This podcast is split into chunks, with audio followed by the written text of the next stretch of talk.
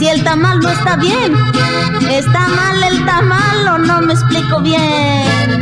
El premio por el máximo boludo en Argentina está muy peleado. Hay tanta competencia que no es mala idea exportarlos para ingresar divisas. Ya en la época de Tato, había preocupación por si aparece la máquina de cortar boludos, pero el crecimiento vegetativo de boludos se hizo exponencial a tal punto que han votado a otros boludos, a uno que nunca entendió a la Argentina, a un ventajista usurero del sur, a su esposa con graves problemas psiquiátricos, incluso a su hijo, que comparte una cuna repleta de dólares como el primero, ambos boludos de cuna rica, una con afán de administrador y otro con afán de líder setentista, uno chocó, y el otro podría ser máximo boludo, un boludo que nunca trabajó de nada, que opera grupos de boludos en esa construcción de poder tan típica de los militantes que solo lo benefician a él que es el que dice defendernos, cuando siendo casi analfabeto, va contra los que sí laburan. Es cierto que hay muchos así, ahora que lo pienso, el máximo boludo, parece que es uno. El tamalero se va. La tamalera se va.